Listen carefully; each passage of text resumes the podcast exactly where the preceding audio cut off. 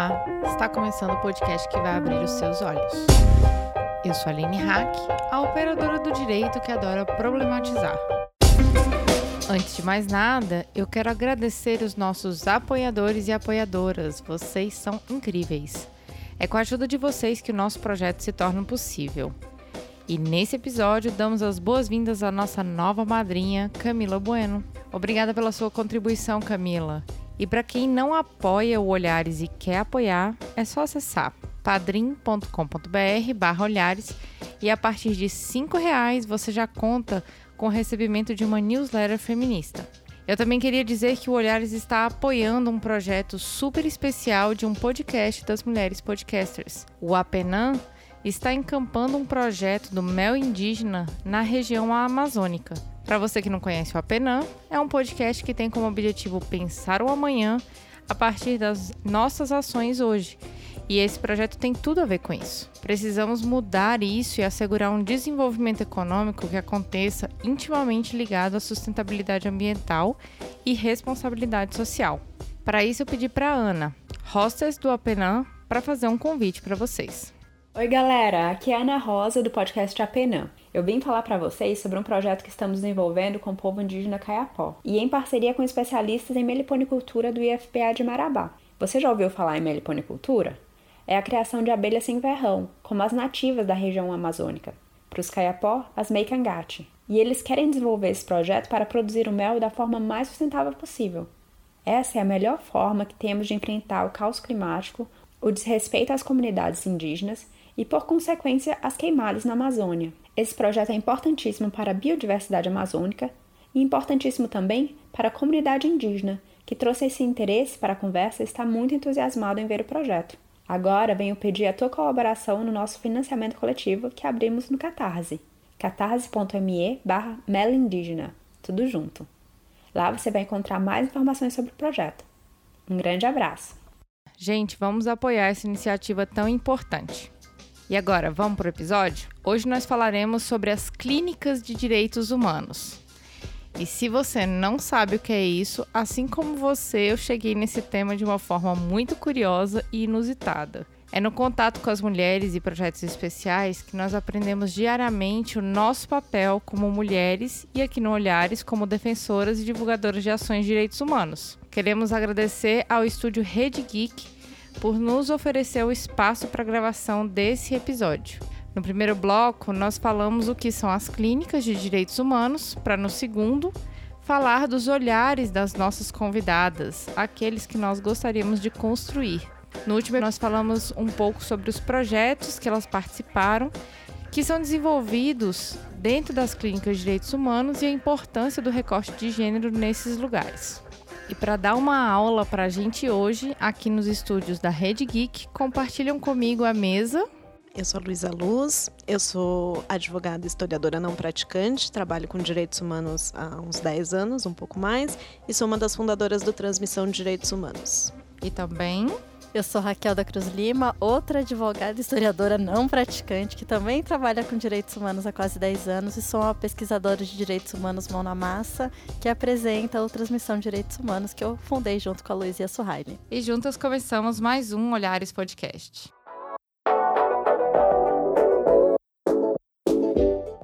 Trazendo para o contexto aqui das nossas ouvintes, especialmente esse episódio surgiu de uma mesa de trabalho, de uma mesa redonda, que eu e a Raquel participamos do encontro de pesquisa empírica de direito lá na Unifesp, que a gente tratou um pouquinho sobre pesquisa empírica em direito e a utilização de podcasts como é, estudo acadêmico, né, como uma ferramenta de direitos humanos. E dentro dessa conversa, eu tive o prazer de conhecer as clínicas de direitos humanos, que estava presente na fala da Raquel e descobri que Luísa também estava nesse, nesse rolê. E, e foi algo muito novo para mim, que depois disso eu, eu me vi debruçada na pesquisa é, para saber o que, que são as clínicas de direitos humanos, o que, que elas representam para a população.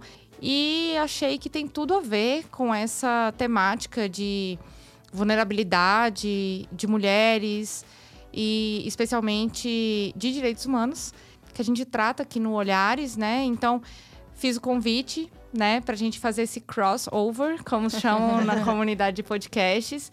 E eu queria saber de vocês, assim, é, conta pra gente o que, que são as clínicas de direitos humanos, é, como é que funciona esse processo de é, direitos humanos mão na massa que você falou, Raquel, é, e o que que e onde é que a gente pode encontrar essas clínicas, né? Legal, Aline. Bom, as clínicas elas são um jeito de ensinar. Então, muito do debate sobre clínicas tem a ver com o ensino jurídico. E quem já passou por faculdade de direito ou já viveu o sistema de justiça deve ter no mínimo uma intuição de que tem muito problema na maneira como a gente ensina direito no Brasil. Dá para sentir que os juízes reagem muito mal às demandas, que os próprios advogados das pessoas não sabem lidar, não sabem ouvi-las, não sabem entender, e muito disso tem raiz no ensino jurídico. E um debate que foi acontecendo desde o começo do século passado nos Estados Unidos, que chegou na América Latina, chegou no Brasil, é que podia ser muito mais interessante um olhar para o ensino jurídico que fosse mais mão na massa. A palavra clínica vem de um paralelo com a medicina, de se pensar que você aprender fazendo, aprender na prática, como fazem os residentes né, no âmbito da medicina, pode ser muito mais proveitoso. Isso porque não necessariamente parte de um olhar que inclui a perspectiva político-social mas parte, sobretudo, de um olhar para a dinâmica de produção de conhecimento, que é um tema que eu e a Luísa a gente gosta muito também, né? Esse olhar reconhece que não faz sentido um ensino decorativo né, de conteúdo de leis se você entende que o direito é dinâmico e o conteúdo das leis está em movimento. Então, por que decorar um monte de coisas se isso pode mudar em pouco tempo? O que as pessoas que definem o ensino pelo método clínico falam é que o mais importante é que as pessoas aprendam a aprender, que elas tenham ferramentas que permitam que elas adquiram conhecimento conforme ele se modifica. Tá, mas aí já tem umas pistas bacanas de porque isso faz ainda mais sentido na América Latina, em contexto de desigualdade, em, em preocupação com grupos socialmente vulneráveis, né? Porque se a gente vai aprender com a prática, entendendo que o direito é dinâmico, faz mais sentido ainda olhar para isso no âmbito que o direito está disputando loucamente, que é em relação a direitos humanos. Né? A gente entende direitos humanos muito uma perspectiva de lutas sociais, né? de, um, de um rótulo que pode englobar e fortalecer militâncias de mil tipos. Então, como é que a gente vai ensinar um direito que a gente quer mudar, que a nossa meta é transformação, se for por meio de decorar tratados internacionais? Não faz nenhum sentido. Direitos humanos têm que se ensinar fazendo, mas um fazendo que não se acaba em si mesmo. Não é uma exaltação da experiência como algo que coloca sozinho o conhecimento, mas é uma experiência que gera em si a reflexão e essa reflexão que suscita ainda mais experiência. Eu falei no EPED uma frase que um antropólogo que foi conhecer a clínica Luiz Gama disse que eu e a Luísa passamos a usar sempre, que a gente explicou o que a gente fazia, e ele virou pra gente e falou: "Ah, então o que vocês fazem é pensar fazendo e fazer pensando". E a gente, putz, é exatamente isso. É, uma coisa que ouvindo a Raquel falar para mim ressalta de toda da forma como a gente vê a importância das clínicas é principalmente o quanto elas trazem para o direito uma ruptura no modo de ensino pelo seguinte dire... os cursos de direito são tradicionalmente cursos bastante é, afastados da realidade seja pela pelo histórico das pessoas que normalmente passam nessas faculdades, são vestibulares muito competitivos, então a gente não pode ignorar que uma boa parcela das pessoas que fazem direito, principalmente em faculdades públicas e mais tradicionais, são de pessoas que compõem uma elite no Brasil, socioeconomicamente falando, pelo menos. E, e, você também tem um curso, como a Raquel descreveu, né, um tanto afastado da, da prática, da realidade, desse pensar essa realidade e interagir com ela.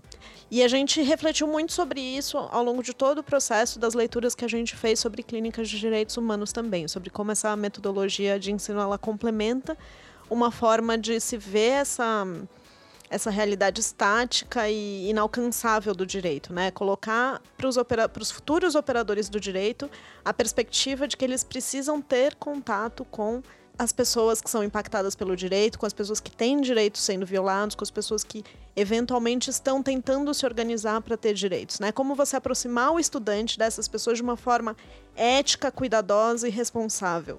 Todo, é, ou seja, você não vai simplesmente largá-lo na realidade sem referenciais para lê-la, considerando que ele pode ser essa pessoa ainda sem né, esse referencial conceitual, político, para entender essa realidade, mas você também vai acompanhá-lo para que o impacto que ele tenha sobre essa realidade seja um impacto positivo, não prejudicial para as pessoas com quem ele vai trabalhar. Esperançosamente, isso vai formar um profissional capaz de realmente se engajar com a prática de um jeito mais ético, mais humano, diferenciado.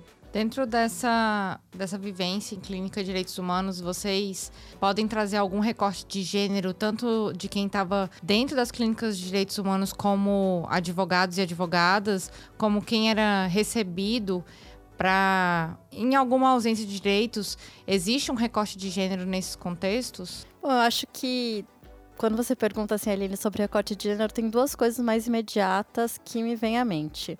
Primeiro é da própria lógica, então, com o que, que as clínicas de direitos humanos querem romper, né? Que é esse ensino tradicional jurídico, que é muito machista. Eu acho que é bastante evidente quando a gente discute toda a bagagem tradicional, né? E eu e a Luísa, a gente estudou na Universidade de São Paulo, que é excessivamente tradicional, é a primeira faculdade do Brasil. Um dos componentes dessa tradição é o machismo, é a dinâmica né, de opressão a mulheres em todo o processo de elaboração do conhecimento. Se você for procurar né, a presença de mulheres professoras, você vai ver que ela é ridícula. Na faculdade de Direito da USP, tem algo muito simbólico que, por ser uma faculdade muito tradicional, tem vários quadros, num estilo meio Hogwarts, assim, meio mundo Harry Potter, é, com enfim, professores né, com roupas formais em tamanhos muito grandes, espalhados por toda a faculdade, dentro das salas. E não existe nenhum desses quadros que seja de uma mulher. Então, quando a gente propõe um método de ensino que revê toda essa bagagem tradicional, a gente necessariamente também está discutindo o machismo intrínseco a esse modelo de educação em direito. E a outra parte que eu também penso é da nossa vivência como advogadas, é, no mundo dos direitos humanos também é um ambiente de trabalho em que você vê refletida a divisão sexual do trabalho. Então, trabalhar com direitos humanos nas instâncias mais baixas, né, digamos, não nos cargos de chefia das organizações, é majoritariamente feminino. Isso também foi reproduzido na dinâmica da clínica. É, a gente sempre teve muito mais estudantes mulheres que tiveram interesse em fazer parte da clínica, o que mostra, enfim, exatamente qual era a nossa dinâmica de trabalho dentro das ONGs, né? Muito mais mulheres trabalhando, seja pelos mil estereótipos de gênero que tem a ver com a dinâmica de trabalho nas organizações e também refletidas nas possibilidades de remuneração e ascensão na carreira. Eu adicionaria um elemento que eu acho que é importante, e aí vem já do nosso conhecimento na prática sobre isso, é, que é o fato de que muitas vezes as violações com as quais. Porque as clínicas de direitos humanos frequentemente tentam é, trabalhar com problemas, questões ou grupos concretos, né? E em muitos contextos, trabalhar com violações de direitos humanos também é trabalhar com mulheres, seja individualmente, seja em grupos. Né? Isso aparece na prática de uma forma geral. A gente mesmo tem uma experiência interessante é, de tentar, por meio do método clínico, construir um olhar específico para um grupo minoritário no contexto das pessoas em situação de rua, que é o grupo de mulheres em situação de rua, e como, além de todas as violações gerais, o contexto de ser mulher nesse. É, ah, nesse ambiente específico, né, nessa situação específica, traz outros tipos de violação e o olhar clínico nos permite, a gente realmente fez esse exercício, olhar para isso de uma forma diferente, de uma forma mais cuidadosa e com outros insights. E uma coisa que eu queria ainda mencionar, Aline, que eu falei né, logo no começo que a clínica tem essa ideia de as pessoas poderem aprender a aprender. Então a gente gosta muito de trabalhar ferramentas. E algo que eu vejo que é muito importante na perspectiva de gênero das estudantes que fazem parte da clínica é que a gente sempre lidou muito com habilidades. É, então, das coisas mais básicas, a mandar um e-mail para alguém com quem você está trabalhando, a atender. E uma coisa muito sensível na perspectiva de gênero é o como falar. Falar em público, falar com atores de alto nível, que, né, autoridades públicas, por exemplo, em ambientes públicos ou em salas fechadas, sendo mulheres falando com homens e o próprio se colocar em debates, que eu acho que talvez algumas ouvintes que né, tiveram experiências universitárias já devem ter sentido na pele o quão diferente é a possibilidade de participação de mulheres em sala de aula, diferentemente dos homens. Então, nas clínicas, no trabalhar as habilidades, a gente também conseguia permitir atingir um pouco essa dimensão de gênero na parte da fala pública, da fala em sala de aula, na fala com autoridades.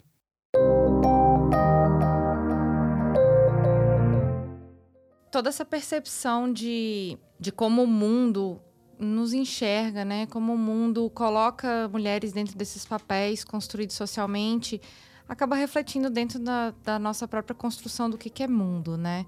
E eu queria que vocês contassem um pouquinho para as nossas ouvintes. Quem sabe tem uma estudante de direitos humanos, uma estudante de direito que está querendo militar nessa área, ou até mesmo uma ativista que está querendo se apropriar desse conteúdo. É, queria que vocês contassem um pouquinho da história de vocês o que, que tornou vocês profissionais do direitos humanos, assim? Porque é algo que eu percebo também é quando a gente fala que a gente trabalha com direitos humanos, né, trabalha com ONGs, existe também todo um, um, um rigor profissional que não chega a essas é, a essas profissionais, a, a, essa sistematização de saberes, né? Conta pra gente como é que foi esse trajeto.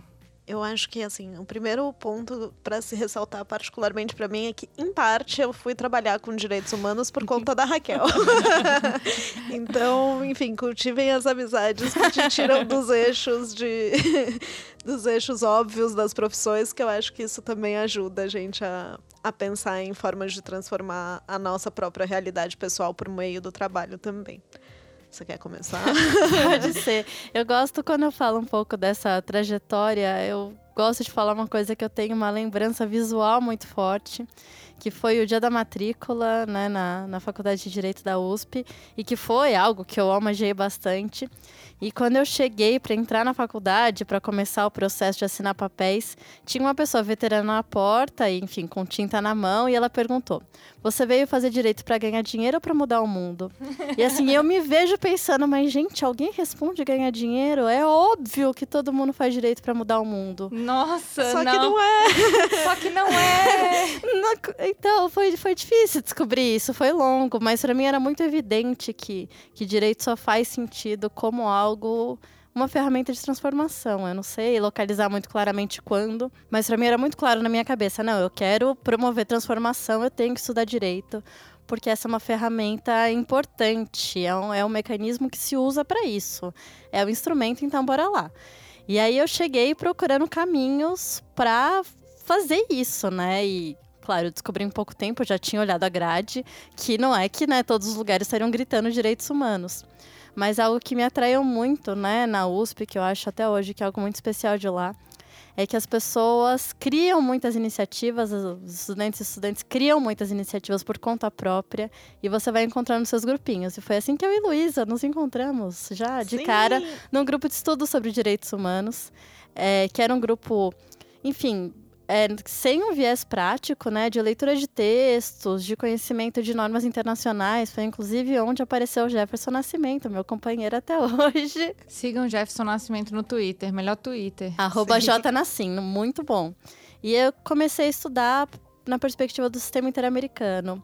E o que eu fui, assim, as coisas foram correndo naturalmente, mas é, algo que eu, me pareceu um caminho interessante para se inserir no âmbito dos direitos humanos era esse lado da elaboração de conhecimento engajado sobre direitos humanos, essa pesquisa mão na massa que eu falei.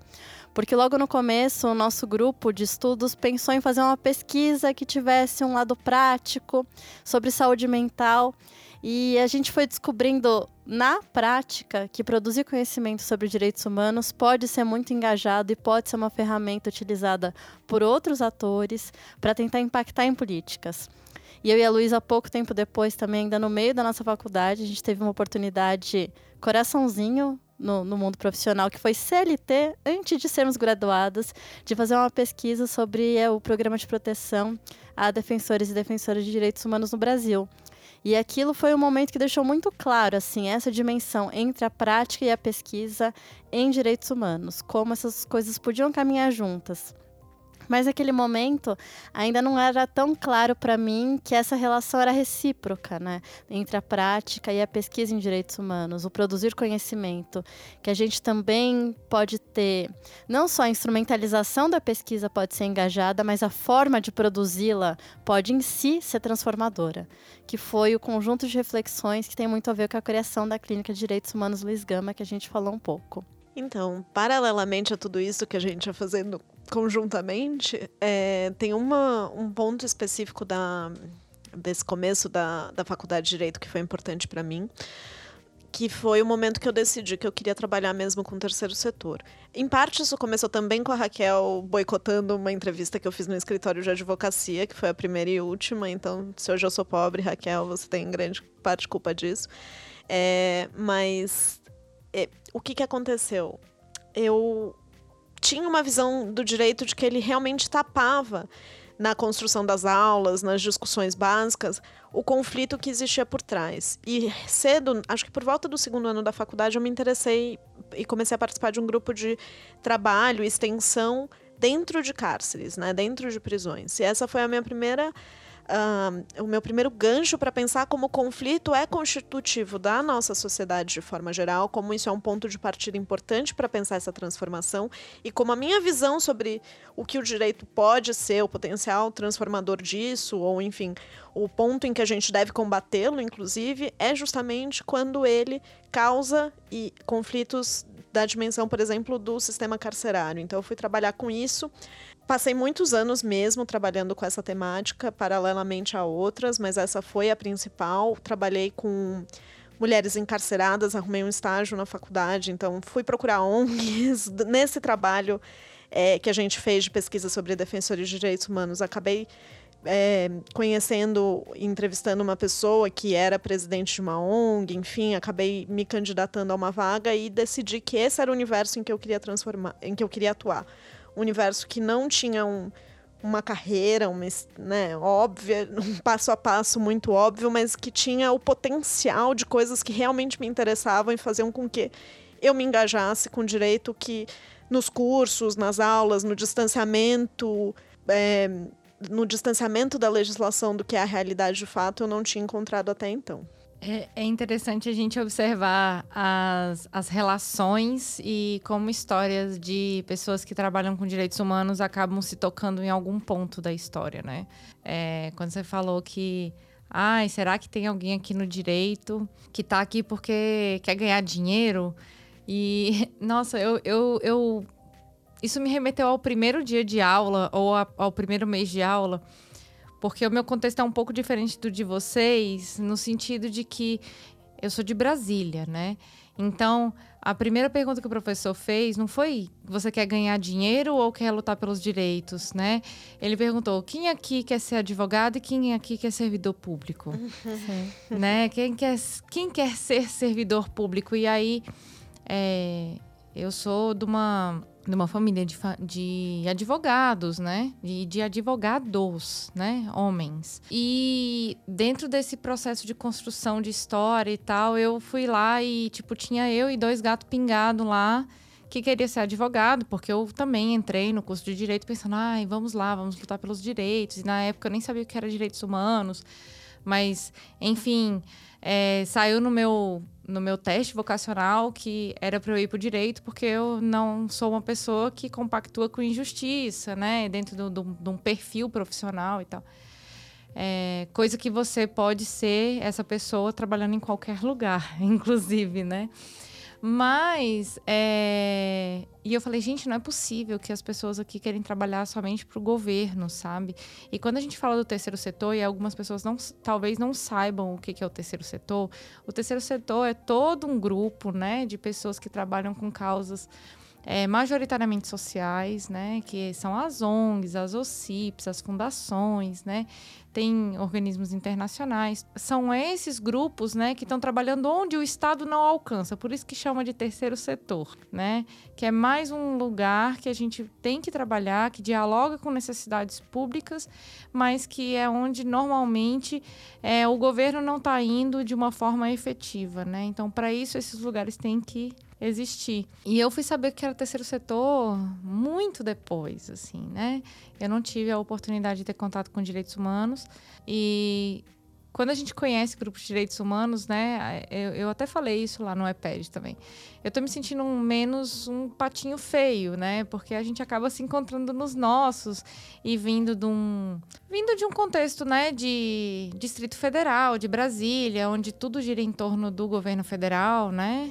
É, a gente ouve falar um pouco menos de terceiro setor do que é, em localidades que têm uma densidade populacional muito mais alta, né? E que há uma exigência maior desse, desse lugar de trabalho, né? Se eu puder comentar uma coisa, Aline, que você falou até do, da sua vivência desse, né? Do ganhar dinheiro versus mudar o mundo. E eu acho que é preciso ter cuidado até quando eu conto e quando se ouve essa história, ou mesmo na versão, versão Distrito Federal dela, porque pode parecer que a lógica de trabalhar com direitos humanos deve se mover por vocação e num sentido que transforma esse campo num campo ainda mais elitista do que ele tende a ser por estar muito marcado pela presença dos profissionais do direito.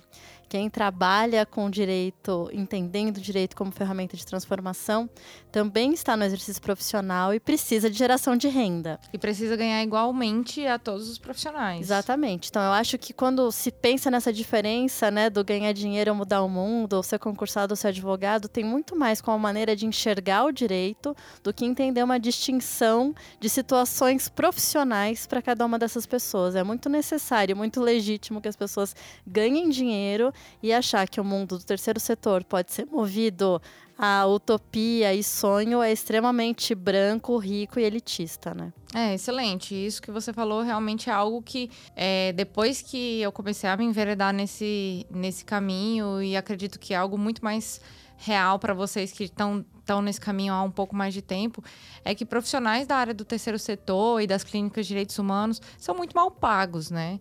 São muito mal pagos e a maioria também é composta por mulheres, e é, é igual você falou mesmo, acaba refletindo a divisão social do trabalho, que minimiza né, o trabalho de mulheres que estão engajadas e outra, quando as mulheres são colocadas também nesses lugares, por, por conta dessa, não só da divisão social do trabalho, mas também da questão da construção social do papel da mulher dentro da sociedade, que coloca mulheres também é, dentro de papéis de advogadas cuidadoras, né, voltadas para a área de família, né, não coloca mulheres em outros postos que que homens entram com mais facilidade. Também é uma crítica que a gente pode colocar aqui dentro desse momento aqui de discussão, né? Isso é bem importante. Eu acho que para a gente sempre fez muito sentido discutir que nós somos profissionais dessa área. Isso não é simplesmente uma paixão, algo que brilha os olhos pontualmente, que a gente vai atrás de exercer.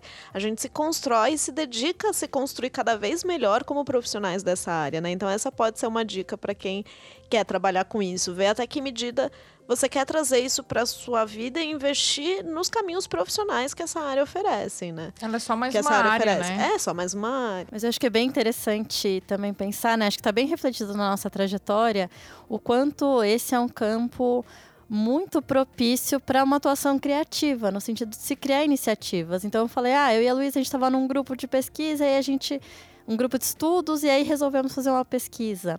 É, e a clínica que a gente atuou foi uma criação da qual a gente fez parte, nós fomos protagonistas. A gente foi sentindo com o passar do tempo que tinha necessidade de ter um, uma nova maneira de se pensar sobre o trabalho em direitos humanos. Então a gente pensou, não, vamos criar a transmissão de direitos humanos, vamos criar um projeto para isso. E eu sinto que no campo dos direitos humanos e de forma geral no terceiro setor é muito interessante buscar esse protagonismo, né, de você identificar demandas, encontrar aliados e ir formulando iniciativas porque é muito menos dado quais são as possibilidades profissionais, mas existe a possibilidade de profissionalizar essas iniciativas que vêm da identificação de problemas, de demandas concretas. É, nesse bloco a gente vai conversar um pouquinho sobre como é que a gente quer pulverizar esse conhecimento de direitos humanos, né? Como é que isso está se apresentando a partir no, do nosso protagonismo como mulheres, como é, advogadas, como criadoras de projetos de direitos humanos, né? A gente já falou um pouco sobre o senso comum, como é que o mundo está percebendo os direitos humanos. A gente sabe que existem uma série de mitos, existe uma série de preconceito a respeito dos direitos humanos. Vocês mesmos já apresentaram no segundo bloco a respeito disso é, dentro dessa divisão social do trabalho, dentro das dificuldades que vocês encontraram no meio do caminho. Mas, né, nós, nós mulheres, né, uma vai subindo a escada e vai puxando a outra, né? É, Raquel tá aí para demonstrar isso, que puxou a Luísa para os direitos Sim. humanos. E eu queria que vocês falassem um pouquinho como é que foram esses projetos e tal, o que, o que, que a qualidade de mulher trouxe para esses projetos e de também de profissional dos direitos humanos nessa trajetória de é, estudante de direito, pesquisadora, advogada na Clínica de Direitos Humanos e também agora no Transmissão de Direitos Humanos. É, eu fiquei pensando sobre isso que a que a Raquel mencionou, né, das estratégias criativas, de como isso faz parte desse atuar com direitos humanos e de fato a gente vai contar já já os, sei lá, dois pelo menos dos principais projetos que a gente criou nessa vida conjunta aí. Mas eu acho que talvez retomando essa questão, acho que o primeiro ponto é a gente olhar para esse universo extremamente masculino do direito e não se reconhecer nele, né?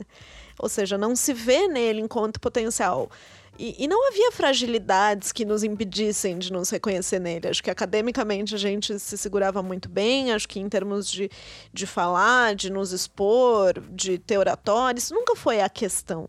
Mas era realmente de, de, da perspectiva, talvez, política, do ser mulher no mundo, querer ser uma pessoa com agência e transformação, e, e né, dedicar a alguma forma de transformação, de revisão. No meu caso, não só do ser mulher, mas de ser uma pessoa também com um ponto de partida social que demandava que eu olhasse para o mundo, né, sob o ponto de vista do que eu posso contribuir para ele, né, que eu não só tomasse e usasse os meus privilégios como ponto de partida, mas que eles fossem realmente revistos e repensados a todo tempo. Então, para mim, essas duas dimensões, não só do ser mulher, mas de ser uma mulher branca, de classe média em São Paulo, fazendo uma escola pública, tudo isso teve que ser repensado nesse processo de me entender enquanto ser humano adulto e profissional, né? E na trajetória de criação da clínica Luiz Gama, a gente viveu exatamente o que você citou, Aline, da, desses encontros que são tão importantes. Porque pelos espaços que a gente frequentava, eu e o Jefferson principalmente, a gente já tinha ouvido falar sobre experiências de clínicas de direitos humanos. Ele tinha participado, o Jefferson, de um encontro promovido pela Conectas, é, entre clínicas de direitos humanos da América Latina, tinha principalmente algumas pessoas da Argentina muito engajadas e ficou, nossa, né, que coisa interessante. E aí a gente descobriu que alguém tinha tido aula com uma outra pessoa que tinha passado pelos Estados Unidos e ouvido falar de clínicas e ficou também com essa ideia de criar uma clínica dentro da Faculdade de Direito da USP. Então nós não estávamos juntos, mas pensamos a mesma coisa e descobrimos ambos que todo mundo tinha essa ideia e resolveu ir atrás de implementar. É, quem tem algum contato direto com clínicas, sabe que os modelos institucionais podem ser bem diferentes, porque a clínica se pretende ser realmente é, uma metodologia de ensino. Então, por mais que ela possa ser, e foi no nosso caso, uma iniciativa de estudantes, ela se propõe a ter um vínculo institucional, né? Ela não é uma atividade totalmente externa, sem vínculo nenhum com o ensino e sem vínculo nenhum com as pessoas que estão em processo de aprendizagem do direito. Elas seriam como se fosse aquele núcleo de prática jurídica? É, mais ou menos. Em alguns lugares elas se inserem nos núcleos de prática, inclusive, mas elas também têm muito de repensar criticamente o que os núcleos vinham fazendo, sobretudo na relação com escritórios modelo porque a prática em direito vinha sendo feita, né? Quando a gente fala dessa reflexão de que o ensino do direito tem que ser prático é, e traz ele para o Brasil, que a gente tem uma realidade em que as pessoas fazem muito estágio, fazem muito precocemente. Não é a prática em si que faltava. É uma prática refletida, é uma prática com metodologia de ensino. É uma prática, inclusive, responsável, como a Luísa frisou, que tem a ética de você não simplesmente jogar a pessoa lá para, enfim, fazer atendimentos, como a gente vê, inclusive, em tantos serviços públicos, né? Que os estudantes assumem completamente o, as atividades, o que é irresponsável do ponto de vista de quem é atendido, mas também é responsável porque só ensina a repetição, ensina a perpetuação de modelos de trabalho, né? Então tem que ser muito delimitado e organizado qual é a prática dentro do modelo clínico. A gente criou então em 2009, comemorando 10 anos agora, a Clínica de Direitos Humanos Luiz Gama com essa proposta no próprio nome de ser uma, um enfrentamento a como vinha sendo feito o ensino jurídico na Faculdade de Direito da USP. E já no nascimento a gente teve vários enfrentamentos com vários professores, porque a gente precisava de professores sustentando, bancando a clínica, mas que tinham suas visões muito próprias e muito distantes do que era para ser aquele método, né? Porque eles estavam justamente nessa reprodução daquilo que a gente não considerava interessante interessante. E a gente entendia que a clínica ela tinha que ter muito forte a preocupação com fornecer bases, fornecer as habilidades para que as pessoas pudessem atuar e também fomentar um campo de atuação, mas que fosse bem delimitado para que ele fosse responsável. Até aquele momento da nossa trajetória, eu e a Luísa, a gente já tinha encontrado várias situações muito irresponsáveis, porque as pessoas caem no mundo querendo fazer o bem e acabam fazendo mal. No mínimo, porque não pensam na limitação da sua disponibilidade. Então você vai ter X tempo agora, mas você vai lá e cria um serviço, sei lá, um serviço de distribuir comida. Mas as pessoas vão começar a receber e ter expectativa de continuar. Como que você vai acabar? Então, não é só porque existe demanda, existem quilos de violações de direitos humanos, que qualquer forma de inserção na prática é cabível e é responsável. E isso foi um marco muito importante, muito característico da nossa clínica desde o início. Uma das coisas bem marcantes, como nós fomos né, as sócias fundadoras, foi definir qual seria o nosso campo de atuação. E para isso a gente buscou receber várias pessoas é, com militâncias relevantes na cidade de São Paulo que trouxessem demandas e pudessem sinalizar âmbitos mais limitados, né, coisas que pudessem ser projetos dentro dos quais a gente conseguiria ter uma contribuição dentro do que organizações de direitos viam como necessário, mas também tivesse uma delimitação para que a atuação dos estudantes não fosse no sentido de exauri-los e exigir o que eles mesmos não poderiam dar, porque não podia se perder de vista o processo de aprendizado, né?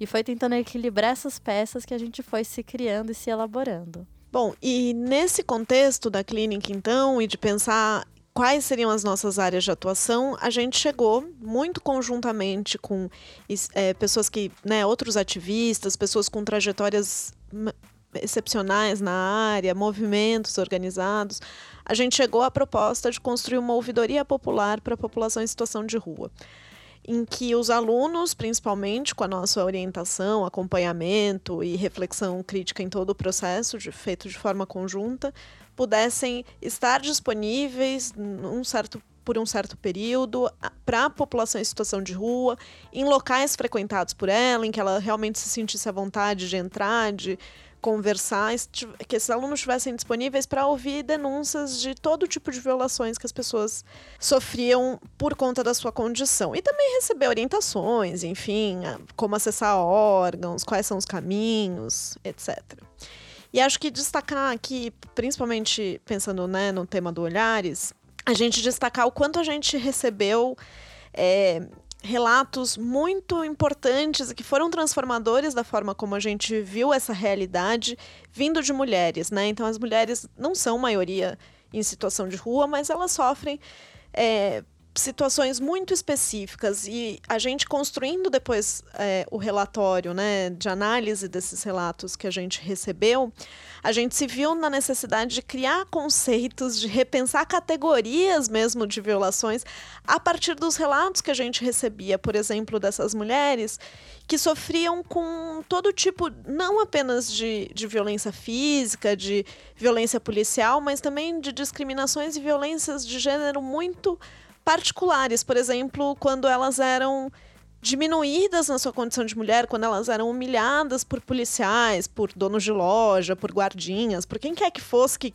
se achasse no direito de exercer algum tipo de poder sobre elas. E elas eram humilhadas na sua condição enquanto mulheres, né? Colocadas para baixo por conta do seu peso, do seu corpo, da situação de limpeza ou não, da, né, do, do seu corpo naquela condição. E a gente sentiu nisso algo muito sensível e muito real do que significa ser mulher na rua também. E a gente tem a sensação de que isso foi possível, então, repensar categorias nessa análise de um campo em que já tinha uma militância histórica muito relevante, por esse nosso pé no fazer pensando. A gente não simplesmente é, recolocou, enquadrou o que a gente tinha ouvido como denúncia de violação na ouvidoria no que eram os conceitos sempre usados, mas como esse pensar sobre o que a gente ouvia era um exercício que acontecia todos os dias, isso nos permitia enxergar coisas novas, enxergar coisas diferentes. Eu queria dar um exemplo assim bem prático do nosso dia a dia que eu acho que ajuda a entender a diferença. Eu e a Luísa, a gente trabalhou em ONG, a gente inclusive já supervisionou estagiários, e é muito clara a diferença, porque normalmente num estágio tradicional, é, você tem uma avaliação depois de seis meses, de um ano, no fim do seu contrato, é, que coloca, enfim, como você está desempenhando ou não. Às vezes você entrega uma coisa, vem com marca de revisão. Mas na clínica a gente se preparava antes de alguma atividade, então não é simplesmente hoje nós vamos atender. A gente fazia uma reunião para pensar como vai ser esse atendimento. Então todos os estudantes propunham, como eles achavam que deviam ser os princípios de atendimento, como eles deviam se comportar.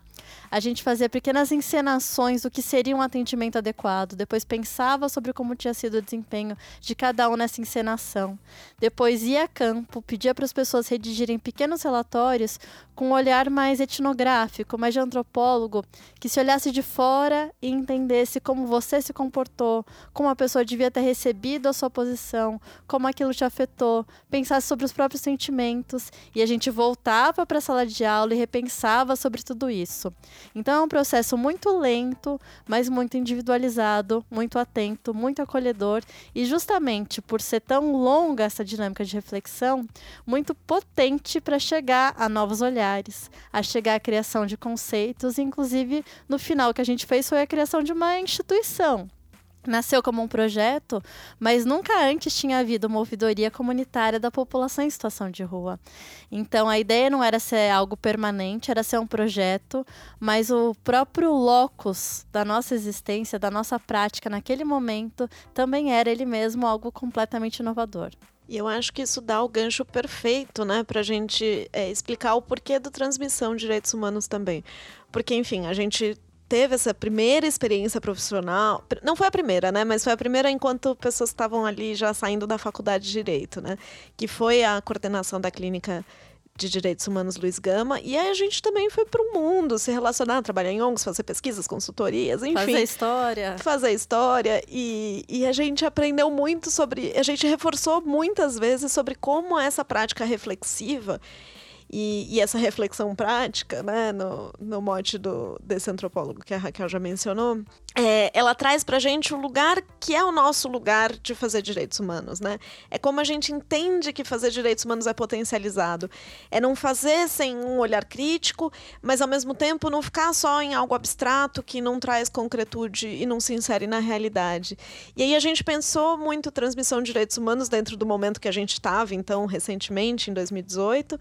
A gente pensou muito nele como o que a gente pode fazer para levar para uma comunidade de pessoas que estão atuando ou querem atuar, ou quem sabe um dia gostariam de se envolver com direitos humanos e pensá-lo e fazê-lo? Como a gente pode levar para essas pessoas uma reflexão sobre a complexidade desse campo que a gente atua, no entanto, é, não uma complexidade academicista, né? Sobre a multiplicidade disso, a multiplicidade de olhares, a multiplicidade de conceitos, de formas de atuação, como a gente pensar um, uma prática educativa como uma prática de direitos humanos, né? Isso é o nosso mote grande do transmissão, é pensar esse complexo na prática. Eu acho que é o grande mote do transmissão e do olhares também? Oba. né?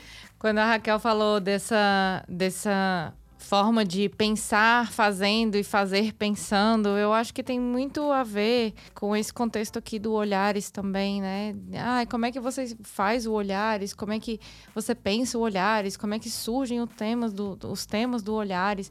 E eu até contei isso lá no, no Transmissão de Direitos Humanos, um pouquinho dessa trajetória, né? Mas quem acompanha o Olhares há bastante tempo aqui também sabe que essa é a, a forma que a gente consegue também trazer é, a, a forma que a gente consegue trazer uma operacionalização dos direitos humanos, né? Uhum. E, e falando de mulheres, aqui particularmente, a gente operacionaliza isso valorizando trabalhos já existentes de mulheres, né? Pesquisas já existentes e também quem está ali botando a mão na massa, né? Que às vezes não dá o nome de direitos humanos, mas é direitos humanos, né? Então, trazer esses contextos e esses conceitos para as mulheres também pode ser uma forma da gente deixar essa forma de fazer e pensar cada vez mais profissional, porque é isso que valoriza mais o nosso trabalho. Não, e a gente estar aqui juntas, né, nós três e também com você que está escutando, é outra peça que fecha um pouco todo esse projeto, que é pensar sobre acolhimento. Neste momento exato que estamos aqui, nós três e você que está ouvindo também, é, esse também é um exercício de estarmos próximas. E 2018 foi um ano que, para muita gente, foi um ano muito difícil um ano de, de incertezas, um ano de muitas preocupações e que para quem está comprometido com mudança social, para quem está em posições de vulnerabilidade, era o momento de entender também que não tem como seguir a luta sem estar próximo das pessoas que estão nela também. Então, Transmissão de Direitos Humanos nasce também com o compromisso do acolhimento, para que quem está na militância possa estar bem por meio do estar próxima. E a gente tinha vindo de um momento de experiência profissional, eu e a Luísa, muito difícil também do nosso desamparo.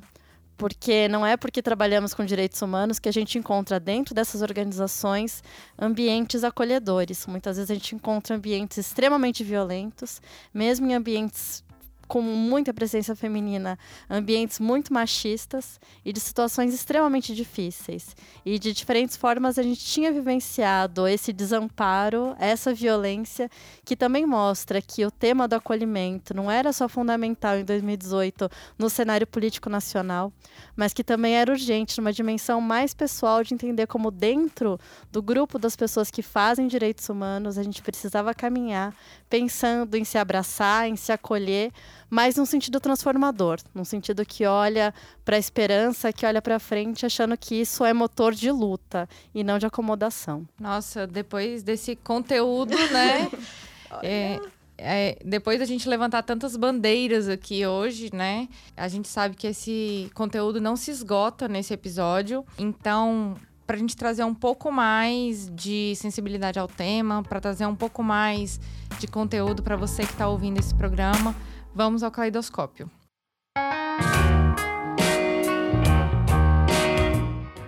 E para você que está conhecendo Olhares agora, o caleidoscópio é a parte do nosso episódio que nós indicamos referências de conteúdo para que vocês continuem conhecendo um pouco mais sobre esse tema que a gente discutiu aqui ou simplesmente queira encontrar outras formas mais acessíveis, né, de, de discutir assuntos, de pesquisar. Começando pela Luísa, Bom, então vamos lá. É, eu pensei é, em dois artigos que são, na verdade, fazem parte, faziam parte da nossa grade básica da Clínica de Direitos Humanos Luiz Gama. Então, eles dizem um pouco para todo mundo sobre a visão que a gente tem de direitos humanos, o básico desse pensar a prática.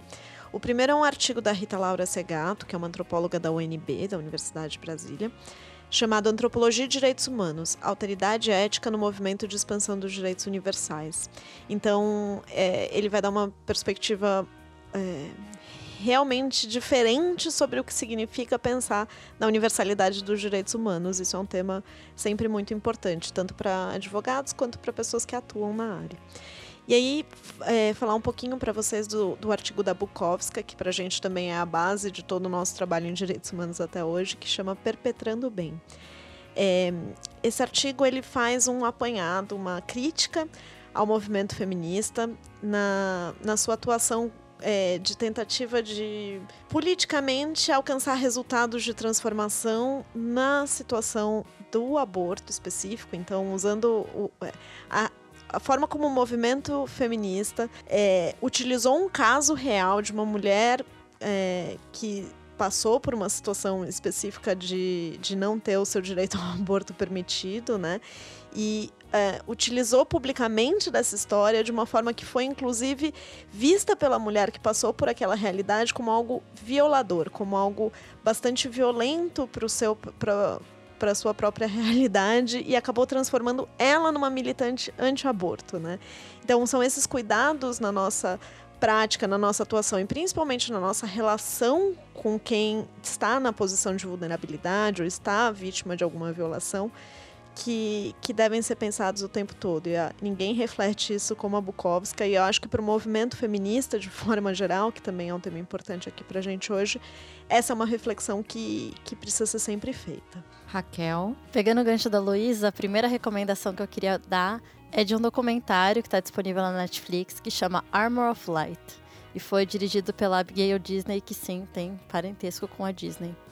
É, esse documentário é muito interessante, eu tenho um, um apego grande a ele, porque ele acompanha a trajetória de um reverendo conservador de, da capital dos Estados Unidos, que era tradicionalmente um militante pró-vida, que participava de forma, inclusive, agressiva é, dos ataques a médicos e clínicas que faziam aborto nos Estados Unidos. E o filme acompanha o processo dele de repensar a relação que existe nos Estados Unidos entre os grupos cristãos e o defesa de uso de armas. E é muito bonito ver o documentário porque ele realmente a diretora conseguiu encontrá-lo, encontrar esse personagem no momento em que ele buscava pensar e ouvir vozes e ouvir pessoas e começar a rever suas próprias posições. E eu acho que no momento político que a gente vive, uma coisa que dá muita força é entender que é possível, por meio do diálogo, por meio de argumentos, que as pessoas revejam as suas posições no sentido de abraçar posições mais progressistas. Depois do filme, eu vim a saber, inclusive, que ele já reviu, inclusive, a posição dele pró-vida e hoje se diz também o defensor do direito ao aborto. Então, eu acho que, enfim, vale muito, muito, muito ver e para tentar entender como é essa lógica do, do se comunicar.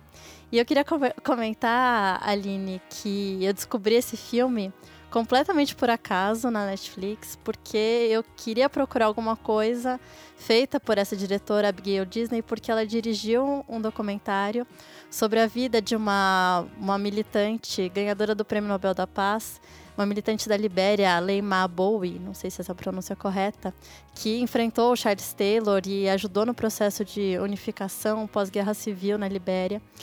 É, e eu li o livro sobre ela, né, a autobiografia dela, que chama Guerreiras da Paz, que foi um presente da Gabriela Ferraz, que já participou do Olhares. E foi porque eu fiquei interessada em saber mais sobre essa mulher, cuja trajetória também é muito inspiradora, que eu descobri que tinha um filme sobre ela, dirigido pela Abigail Disney, e aí caí num outro filme que também é muito interessante. Então talvez valha também ler o Guerreiras da Paz. E aí, para fechar esse tema de comunicação, de, enfim, passar argumentos e e contar histórias que promovem a defesa dos direitos humanos, tem um episódio de um podcast que chama Justice Matters, que é vinculado à Universidade de Harvard, com um professor que chama Timothy McCarthy, que dá aula sobre comunicação e direitos humanos. E ele fala sobre como você pode usar a seu favor a multiplicidade de conceitos de direitos humanos, fala sobre a responsabilidade de contar histórias, que também dialoga muito com a Bukowska, e fala dessa abordagem de entender a perspectiva histórica das lutas por direitos humanos e esse horizonte de esperança que tem que mover a todos nós militantes. Acho que a gente também tem que recomendar você, ouvinte, escutar o Transmissão de Direitos Humanos, que a gente fala sobre esses assuntos, e assinar que a gente tem um correio com recomendações todo mês, gratuitamente, com materiais que provocam reflexão em direitos humanos. Então, se entrar no nosso site, que é o www.transmissãodh, transmissão sentiu, www.cafeinacultura.com.br. É só colocar seu e-mail lá que todo mês a gente manda várias recomendações bacanas. E depois dessas recomendações maravilhosas, eu ia fazer só uma recomendação, mas acabei me lembrando de um documentário da Netflix bem interessante, pegando essa história do Armor Flight, que tem também um documentário que se chama Roe vs. Wade, que é um documentário a respeito de um caso judicial na corte americana, né, que envolve direitos sexuais e reprodutivos das mulheres e é uma forma da gente também estar tá discutindo esses direitos humanos. E paralelamente eu indico o episódio do Explica América que eu participei junto com a Júlia, que a gente destrinchou esse documentário, fazendo um paralelo com a decisão estadunidense com a situação política de direitos humanos, de direitos reprodutivos e sexuais das mulheres aqui no Brasil. E o livro que eu tinha pensado para indicar depois da gente dialogar muito sobre essa questão dos direitos humanos. Foi um livro que eu li para a seleção de direitos humanos da UNB que se chama Encantos e Desencantos dos Direitos Humanos, do David Sanchez Rubio. E ele fala em palavras muito simples e tranquilas de que todo mundo vê o meu mérito, mas ninguém sabe quantos tombos eu tomei. né? Então, ele, ele fala sobre essa dificuldade que existe do diálogo dos direitos humanos dentro dos grupos vulneráveis né? E como as demandas se tocam em determinados pontos, mas se afastam em outros. Então, é, da necessidade da gente reconhecer as dificuldades de cada grupo social quando a gente fala de direitos humanos, porque vai chegar um momento que eles vão se encontrar, mas vai ter momentos que eles vão ser muito diversos e isso exige muito da gente como operadores de direitos humanos, né? Então, fica a dica aí, as dicas enfim, são maravilhosas. Transmissão de direitos humanos super, é, super acessível para todas as pessoas. Eu tive o prazer de participar de um episódio, então eu recomendo que vocês acessem o Direitos Humanos, assinem o correio e acessem aquele episódio que eu participei. Sim, isso. Que lá também eu conto um pouquinho mais sobre é, esse meu processo como é, defensora de direitos humanos e como produtora de conteúdo digital voltado para a área.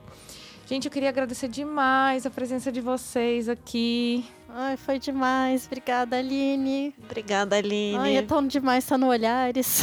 e você foi uma das pessoas mais generosas com a gente nesse processo todo de criação de podcast. Então é realmente muito legal estar aqui. Muito Ai, obrigada pelo convite. Ai, eu agradeço demais o convite também por terem me chamado para o Transmissão de Direitos Humanos. Esse episódio está indo ao ar depois do lançamento do episódio do, do Transmissão de Direitos Humanos. Mas os dois episódios foram produzidos praticamente no mesmo dia, né? Na verdade, foi um episódio depois do outro assim.